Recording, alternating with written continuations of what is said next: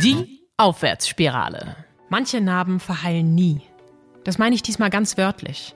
In dieser Folge geht es ums Ritzen. Mein Gefühl sagt mir, dass sich immer mehr Menschen schneiden und ich würde gern verstehen, was dahinter steckt. Das frage ich heute Professor Dr. Janine Trunk. Sie ist psychologische Psychotherapeutin mit eigener Praxis und lehrt an der Hochschule Döpfer. In ihrer wissenschaftlichen Tätigkeit sind Kinder-, Jugend- und Entwicklungspsychologie zentral und selbstverletzendes Verhalten eines der Themen. Ich bin gespannt, was ich heute lernen darf. Kommt mit in die Aufwärtsspirale mit Janine Trunk. Moin! Hallo, aus dem Ruhrgebiet. genau, in Hamburg sagt man ja immer Moin, das irritiert ganz viele Menschen, das stimmt natürlich. Genau, vor allem abends. vor allem abends, stimmt, ja. Obwohl ja. morgen kann man im Ruhrgebiet manchmal auch sagen, aber ist ja wurscht. Wir beschäftigen uns ja heute mit Emotionen im weitesten Sinne, vor allem aber auch mit selbstverletzendem Verhalten. Also im umgangssprachlichen Jargon würde man vielleicht Ritzen sagen. Und als erstes würde ich natürlich die Frage stellen wollen, warum machen Menschen das eigentlich, Frau Trunk? Warum Menschen sich selbst verletzen, warum sie sich ja. im prominentesten Verständnis schneiden. Mhm. Insgesamt ist das ein ziemlich vielschichtiges Problem, müssen wir sagen. Von daher gibt es natürlich auch nicht die ein eindeutige ähm, Ursache, die wir uns für so viele Phänomene ja immer so wünschen, sondern ähm, hat in der Regel ganz, ganz viele verschiedene Bedingungsfaktoren. Aber das, was man so, ähm, wenn man sich ganz ganz viele Menschen anschaut, die sich selber verletzen, sich am, am Ende doch überzufällig häufig äh, zeigt, ist, dass die Menschen meistens aus einer sogenannten Hochanspannung heraus, also aus einer ganz massiven inneren Unruhe. Ähm, so, ich stelle mir das so vor, als würde ich quasi innerlich platzen vor, vor Anspannung, vor Unruhe und kein anderes Ventil im Grunde genommen haben, ähm, ohne sich selber zu verletzen. Also diesem inneren, diffusen Erleben und Empfinden einen stärkeren Reiz zuzufügen, sozusagen, ne? und sich dann eben durch den körperlichen Schmerz von der inneren Unruhe und der Anspannung abzulenken. Ich glaube, jeder kann irgendwie nachvollziehen, dass es manchmal Situationen gibt, wo man einfach überhaupt nicht mehr weiß, wohin mit sich selbst. Und vielleicht hat jeder auch schon mal laut geschrien oder in so ein Kissen geschlagen oder so etwas. Darüber haben wir ja neulich auch schon gesprochen mit Martin Wiedemann, der uns im Skills-Training erzählt hat, wie man mit solchen hoch angespannten Situationen auch umgehen kann. Ja. Mhm. Das ist natürlich jetzt etwas Zerstörerisches und was andere Menschen auch sehen. Und mir persönlich kommt es so vor, als wäre das in den letzten Jahren und Jahrzehnten immer mehr geworden, als wäre es fast Mode geworden, sich zu schneiden. Können Sie das bestätigen? Ja, das wird immer wieder ja auch äh, diskutiert. Ne? Also äh, ist, es, ist es ein Störungsbild, ist es ein Phänomen der Jugendkultur, ist es eine Modeerscheinung? Da müssen wir natürlich wie bei, ich sag mal, psychischen Störungen im engeren Sinn natürlich schauen, dass wir heute deutlich mehr forschen als beispielsweise vor 20 Jahren. Ne? Mhm. Ähm, und auch das mediale Interesse und auch das Inanspruchnahmeverhalten und auch die sozialen Medien sich in den letzten 20 Jahren extrem weiterentwickelt und differenziert haben.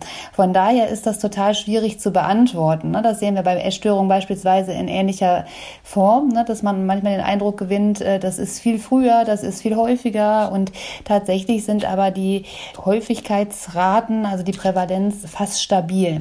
Ähm, das würde ich für selbstverletzende Verhalten jetzt so nicht eins zu eins äh, mit unterschreiben wollen, weil wir da sehr, sehr wenig Studien überhaupt nur haben, äh, so wenn man 20, 30 Jahre zurückblickt. Es gab es aber auch tatsächlich schon in den äh, 90ern, äh, wenn man so an die den Anfang der 90er Jahre beispielsweise zurückdenkt, äh, an Nirvana, Kurt Cobain, mhm. das war ja schon, äh, schon auch da durchaus in der Jugendkultur vertreten, aber eben war vielleicht nicht so, nicht so präsent in der Jugendkultur, sondern dass es vielleicht eher in den Subkulturen umgesetzt wurde. Und heute ist es doch breiter vertreten. Das beantwortet Ihre Frage jetzt nicht. Ne? Also ist es häufiger geworden oder nicht. Es gibt ein paar Schulstudien ne? und mhm. die finde ich eigentlich ziemlich gut, weil selbstverletzendes Verhalten im engeren Sinn ja keine psychische Störung darstellt, wie beispielsweise eine Depression oder eine Borderline-Persönlichkeitsstörung. Und in den Schulstudien wird einfach über ganz, ganz viele Schülerinnen und Schüler geschaut, welche Verhaltensweisen, also nicht nur selbstverletzendes Verhalten, sondern auch impulsives Verhalten, bestimmte Formen des Essverhaltens und so weiter weiter an den Tag gelegt werden. Und unter anderem wird eben auch nach äh, Selbstverletzung gefragt. Und hier zeigen Schulstudien der letzten gut zehn Jahre ähm, äh, durchaus auch in den Wiederholungsmessungen, dass es einen leichten Trend nach oben gibt. Mhm. Und um vielleicht konkrete Zahlen auch mal zu nennen, ähm, dass tatsächlich an die 30 Prozent der äh, Schülerinnen und Schüler der 9. Klasse sich schon einmal vorsätzlich selbst verletzt haben. Das ist schon ziemlich viel. viel ne? ja. Da muss man natürlich gucken, dass diese Studien, die unterscheiden dann auch, na, also wer hat das einmal ausprobiert im Sinne einer Mutprobe oder ähnlichem, ne? und mhm. wer setzt es tatsächlich regelmäßig um. Ne? Also wo kann man da von einer Form der ungünstigen Problembewältigungsstrategie vielleicht sprechen. Und da sind es aber immerhin auch 4 Prozent. Und das finde ich ist relativ viel. Die das regelmäßig machen? Genau, die das regelmäßig umsetzen und regelmäßig, das kommt dann natürlich immer ein bisschen auf die Studie an, so ne, mhm. wie das dann operationalisiert, also abgefragt wird. Aber das Kriterium für regelmäßig ist in einer mir bekannten Studie häufiger als viermal die Woche. Und das ist schon viel. Das ist ja? Ne? hart. Da frage ich mich aber sofort, was heißt denn dann eigentlich selbstverletzendes Verhalten? Sie haben vorhin von der Essstörung gesprochen und eine Bulimie, wo man sich erbricht zum Beispiel auch. Ist das vielleicht auch schon so ein vorsätzlich selbstverletzendes Verhalten? Ja, das ist auch eine definitorische Frage und Einordnung. Ne? Also im Grunde genommen, wenn wir ähm, von selbstverletzendem Verhalten, also zu diesem klassischen Ritzen, Schnippel, mhm. Schnippeln, Cutten sprechen, ne? wie äh, wir das in den unterschiedlichen Medien auch immer wieder finden, dann ist es tatsächlich die direkte und offene Verletzung mhm. oder Schädigung am eigenen Körper, wo streng genommen das bulimische Verhalten ja nicht zuzählen würde, mhm. weil es eine, eine, indirekte Form ist. Ne? Also die negativen und also durchaus auch nachhaltig negativen Konsequenzen ähm, zeigen sich ja erst später. Wenngleich die Funktion durchaus ähnlich sein kann. Ne? Also es hat ja, also bei mhm. Essstörungen geht es ja auch ganz viel um Gefühlsbewältigung, um Gefühlsabwehr, es geht um Kontrolle, also im Grunde um relativ ähnliche Funktionen wie beim selbstverletzenden Verhalten. Aber wenn wir, sag ich mal, enge Definitionskriterien anlegen wollten, ne, dann würden wir sagen, ist es eher eine indirekte Form des selbstschädigenden Verhaltens. Das zeigt ja schon, wie komplex dieser Sachverhalt ist. Ja, und total. klar, ich glaube, wir alle denken sofort als erstes ans Ritzen, aber man kann ja bestimmt auch andere Dinge sich selbst zufügen, die jetzt auch nicht so ganz hilfreich sind und langfristig Schäden zufügen. Darum frage ich mich, wie erkennt man denn eigentlich sowas und kommen denn Leute wirklich ernsthaft auch zu Ihnen, weil dann, dann muss es ja schon fast einen Suchtcharakter haben, denn ich könnte es ja theoretisch doch einfach lassen. Oder denke ich jetzt zu einfach? Nee, ich finde das schon total komplex, genau.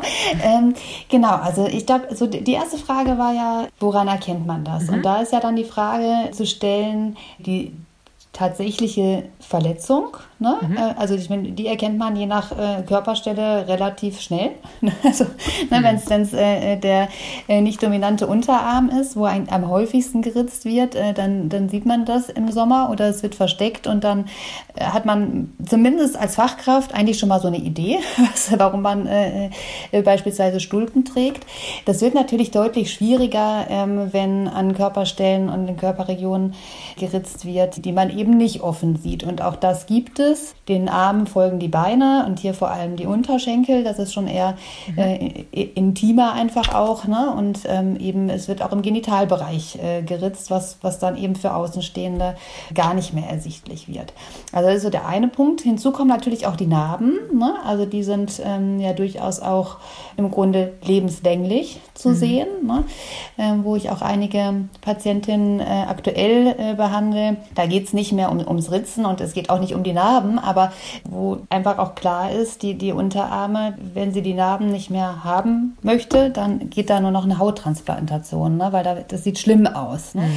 Das erinnert sie ihr Leben lang, äh, äh, wird sie das an, an schlimme Phasen ihres Lebens erinnern. Und das kommt ja dann auch noch weiter, weil wir haben ja jetzt schon oft auch hier im Podcast darüber gesprochen, wie hoch die Stigmatisierung psychischer Erkrankungen ist. Und wenn ich dann mhm. ja auch noch offenkundig zeigen muss oder preisgeben muss, dass ich schlimme Phasen hatte, in denen ich mich selbst verletzt habe, dann muss die Angst vor dieser Stigmatisierung für Menschen, die sich sichtbar selbst verletzt haben, ja noch viel größer sein, oder? Ja, also das, das kann man da schon äh, daraus ableiten. Ne? Also das, was, was ich da eher beobachten kann, was, was sich aber aus der Angst ja absolut herleitet, so als, als sekundäre Emotion, als darauf folgendes sozialisiertes äh, Gefühl, äh, ist einfach Scham. Ne? Also das äh, Betroffene sich wahnsinnig schämen. Mhm. Später dann, wenn die Narben verheilt sind.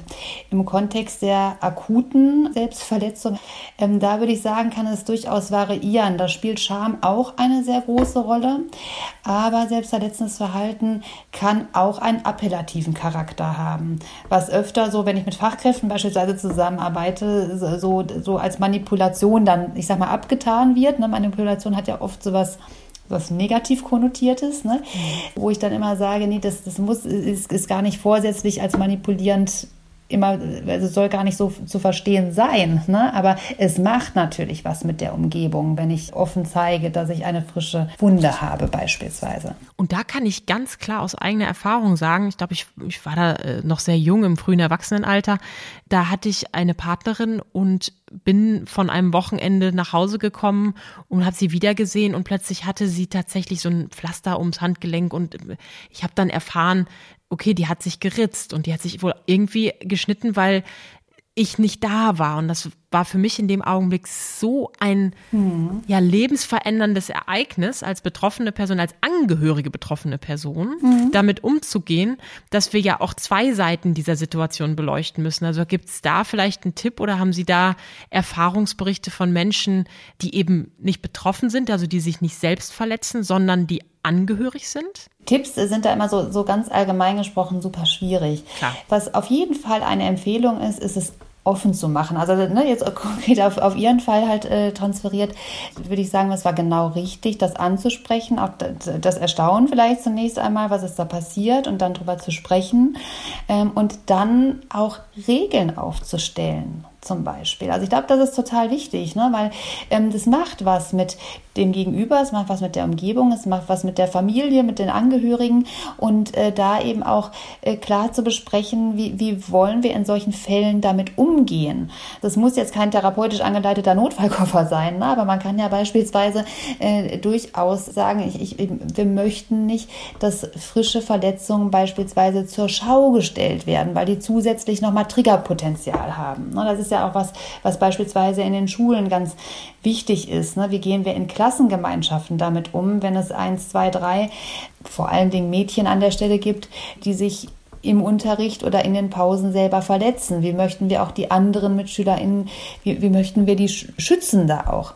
Und ne, da ist so eine Empfehlung zu verhandeln miteinander, dürfen oder sollen Wunden offen gezeigt werden? Mhm. Wie viel Raum möchten wir dem Thema geben? Ne, weil das ja wiederum auch verstärkend sein kann. So, ne? Das ist ja, also das ist ja immer Reaktion gegen Reaktion, so ganz plump runtergebrochen. Ne? Und ähm, die Aufmerksamkeitszuwendung, die Betroffenen dann äh, zuteil wird, kann ja wiederum auch, sage ich mal, Ver Verlassensängsten oder Verlustängsten, die können dadurch ja abgemildert werden. Das meine ich so mit, meinte ich gerade eben so mit diesem Manipulativen. Ne? Mhm. Ähm, das wird nicht vorsätzlich manipulativ gemeint gewesen sein, sondern wirklich aus einer großen inneren Not Heraus passiert sein, aber manipulativ in dem Sinne, als dass sie möglicherweise dann ja Beruhigung dadurch erfahren hat, äh, dass, dass sie sich absichern konnte im Sinne von, du verlässt mich nicht oder das weiß ich, ist als Spekulation, ne? aber solche Szenarien ähm, stellen sich ja immer wieder auch dar. Sie haben jetzt gerade ein Beispiel aus der Schule aufgemacht und mhm. auch schon oft von Jugendkultur gesprochen. Und wir haben jetzt das große Glück, mit Ihnen jemand im Podcast zu haben, die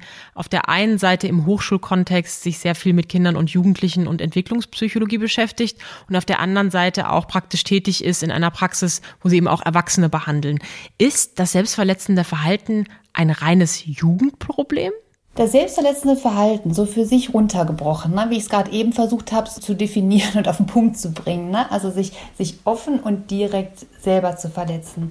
Das findet sich in der Literatur auch so wieder, ist etwas, was relativ begrenzt ist, äh, seinen Anfang nimmt im frühen Jugendalter, also so zwischen 12 und 13 und sich im Grunde genommen im frühen Erwachsenenalter bis hin zu 30 Jahren in der Regel verwächst. So, aber die dahinterstehenden, sag ich mal, Problemlagen, ne? also Umgang mit innerer Anspannung, Wunsch nach Kontrolle, das ist dadurch nicht unbedingt gelöst.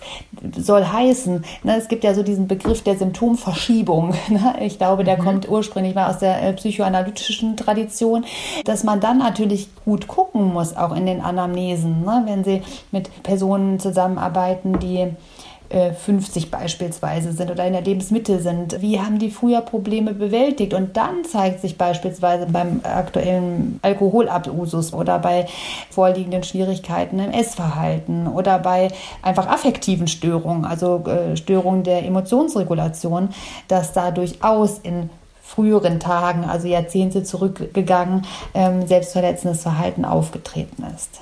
Jetzt haben Sie gerade ein kleines Fachwort gesagt, Alkoholabusus, also die, ja. die äh, ver schlechte Verwendung, wie würde man das umschreiben? Ja, missbräuchlicher Konsum. Ne? Also mhm. genau, also wenn ich Alkohol trinke, nicht weil der mir gut schmeckt oder weil es in, in der Gesellschaft irgendwie nett ist, sondern wenn ich Alkohol trinke, um schlechte Gefühle wegzumachen, so platt gesprochen, mhm. ne? oder um besser schlafen zu können, damit das Sorgenkarussell im Bett äh, nicht wieder losgeht. Dann würden wir ja schon von einem Missbrauch sprechen. Mhm. Nicht mehr von einem genussvollen Gebrauch, sondern einem Missbrauch. Das führt mich schon wieder zu der Richtung Suchtverhalten und auch das ist ja etwas, das hatte ich vorhin schon mal kurz so angedeutet, was ich mir vorstellen könnte, was bei vielen Menschen auch eine Rolle spielt. Dass ich habe mich einmal geschnitten, das hat mir geholfen bei meiner Emotionsregulation, also dabei mit meiner Anspannung umzugehen beispielsweise jetzt verwende ich das häufiger, weil ich bin ja sozusagen belohnt worden dafür, dass ich das gemacht habe, denn die große Anspannung ist weggegangen. Mhm. Kann das so einen Suchtcharakter haben? So wirkt ja, es ja von außen. Ja, okay. ja, genau. Und ich finde, die Parallele ist, ist auch nicht weit hergeholt. Also das äh, wird auch äh, viel diskutiert und ist auch bei, sag ich mal, den Menschen, die regelmäßig selbstverletzendes Verhalten umsetzen, ähm, auch in einer ganz ähnlichen Dynamik äh, zu sehen. Das heißt, wenn wir von Abhängigkeit, also von, von stoffgebundenen Süchten sprechen, ne, dann mhm. sehen wir da ja so diesen sogenannten Suchtdruck. Ne? Also, dass, äh, wenn, wenn sozusagen der Pegel sinkt, ne, dass die Personen unruhig werden, ähm, dass sie möglicherweise anfangen zu zittern oder zu hibbeln. Oder, ne? Das heißt, es ist da eine Dringlichkeit und ein Verlangen zu erkennen. Ähm, wir haben auch sowas wie eine Toleranzentwicklung. Das heißt, eine alkoholkranke Person äh, braucht, um denselben Effekt zu erzielen, mit der Zeit immer mehr Stoff. Mhm.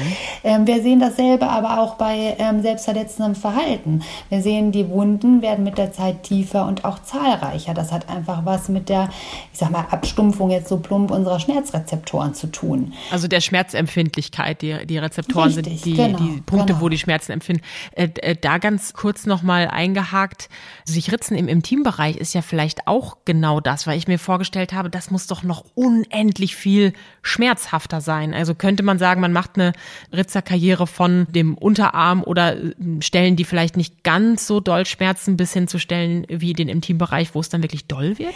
Ja, möglicherweise, dass es da im Zuge so einer Toleranzentwicklung, ne, also um dieses entlebte Wort aus, aus der Sucht da zu bedienen, ähm, das könnte ich mir vorstellen, ja.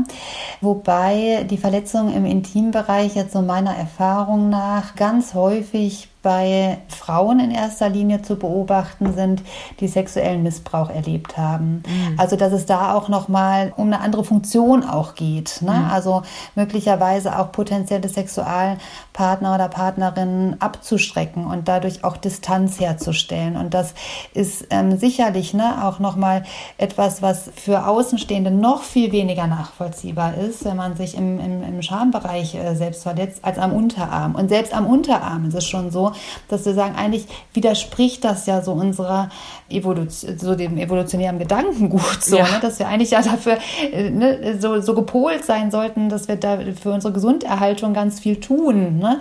Ähm, und dass es, es widerspricht eigentlich unserer Natur, uns selber zu verletzen. Und von daher würde ich da die, die Verletzungen im Intimbereich, denen würde ich nochmal eine ganz gesonderte Funktion auch einräumen wollen. Mir stehen schon die Nackenhaare zu Berge, wenn ich nur über Rasierklingen zum Beispiel nachdenke. Und das mitunter das Schlimmste für mich ist es schon, mich am Papier ganz fein zu schneiden. So. Ja, Deswegen mh. ist es für mich auch tatsächlich ein Gedanke, der mir ganz, ganz fern liegt. Und was wir ja auch noch sagen müssen, das selbstverletzende Verhalten wird in meiner Wahrnehmung zumindest ganz oft mit der Borderline-Persönlichkeitsstörung in Zusammenhang gebracht. Würden Sie sagen, ja, das stimmt, eigentlich sind das fast alles Borderline-persönlichkeitsgestörte Menschen? Oder hängt das gar nicht so sehr zusammen? Gibt es da auch andere Menschen, die vielleicht nicht diese Diagnose haben? Ja, also sowohl als auch, würde ich hm. da sagen. Also ne, einerseits haben wir ja gesehen, also äh, relativ viele junge Menschen probieren das mal aus. Also das würde ich wirklich so im Kontext vielleicht sehen wie U-Bahn surfen oder hm. irgendwelche anderen Mutproben zu machen. Ne? Das ist einfach Teil der Jugendkultur. Ich habe gerade die aktuellen Zahlen nicht im Kopf, wie viele Jugendliche beispielsweise Kiffen mal ausprobiert haben. Ich würde mhm. annehmen, dass so, dass in den letzten zehn Jahren, dass die Häufigkeit da oder die Inzidenz, ne, das erstmals ausprobieren, eher ein bisschen gesunken ist, einfach weil die Prävention sehr viel mehr im Lebensraum der Jugendlichen vertreten ist. Ich kenne da aber keine aktuelle Zahl. Dann sucht man sich was anderes.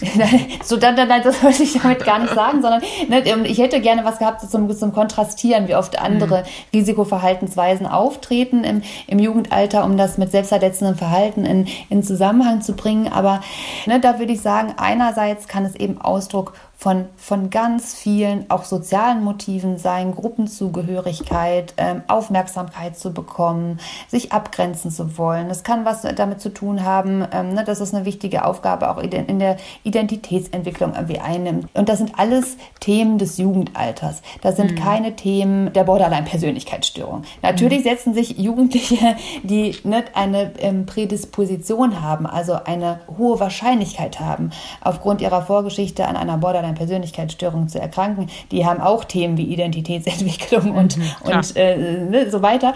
Aber das ist ja erstmal etwas, was, was alle jungen Menschen durchmachen. Spezifisch ähm, ist es aber tatsächlich so, dass bei der Borderline-Persönlichkeitsstörung explizit selbstverletzendes Verhalten bzw. selbstschädigendes Verhalten als ein diagnostisches Kriterium genannt wird. Und daher kommt es eben auch so häufig, ne, dass das oft synonym verwendet wird, mhm. obwohl nicht jeder, der sich selbst verletzt, auch eine Borderline-Persönlichkeitsstörung hat. Und vermutlich auch nicht jeder und jede, die eine Borderline-Persönlichkeitsstörung haben, selbstverletzendes Verhalten richtig. zeigen. Genau. Mhm. Wir würden ja sagen, ähm, bei, bei der emotionalen Instabilität vom Borderline-Typus, der dann da noch unterschieden wird, geht es ja genau um die Themen, die auch bei Selbstverletzung zentral sind. Ne? Also es geht ähm, darum, dass Emotionen super intensiv wahrgenommen werden, ähm, dass man hochsensibel ist, dass man schwierig hat, die, die hoch aus pieksenden Emotionen, sage ich mal, die wieder unter Kontrolle zu bekommen.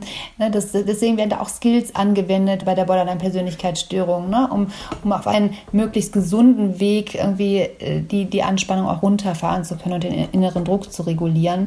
Von daher gibt es da super viele Parallelen, aber das eine ist nicht gleich dem anderen. Jetzt hatte ich Sie vorhin kurz unterbrochen, weil ich immer so viele Gedanken habe, die mir in den Kopf schießen, wenn Sie diese ganzen Ausführungen machen.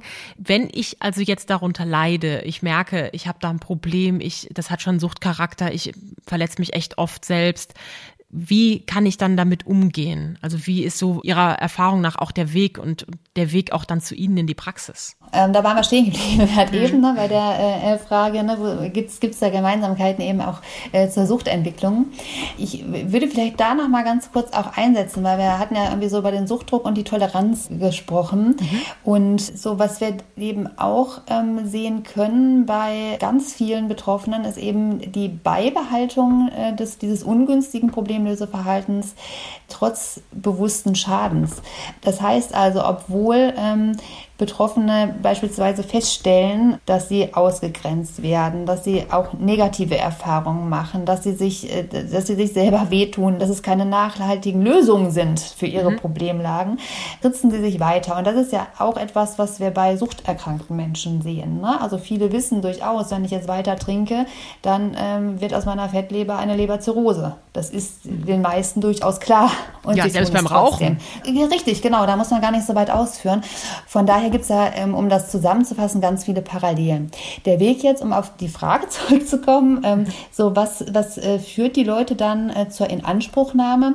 Tatsächlich ist es ähm, durchaus bei Jugendlichen aus meiner Erfahrung heraus so, dass sie gar nicht unbedingt selbst motiviert kommen, sondern mhm. es sich eher um so einen fremdmotivierten, also ich möchte jetzt nicht sagen, um einen Zwangskontext handelt, aber durchaus um so einen Kontext, wo vielleicht die beste Freundin äh, begleitet oder die Eltern begleiten oder die äh, Schulsozialarbeiterin begleitet, ne?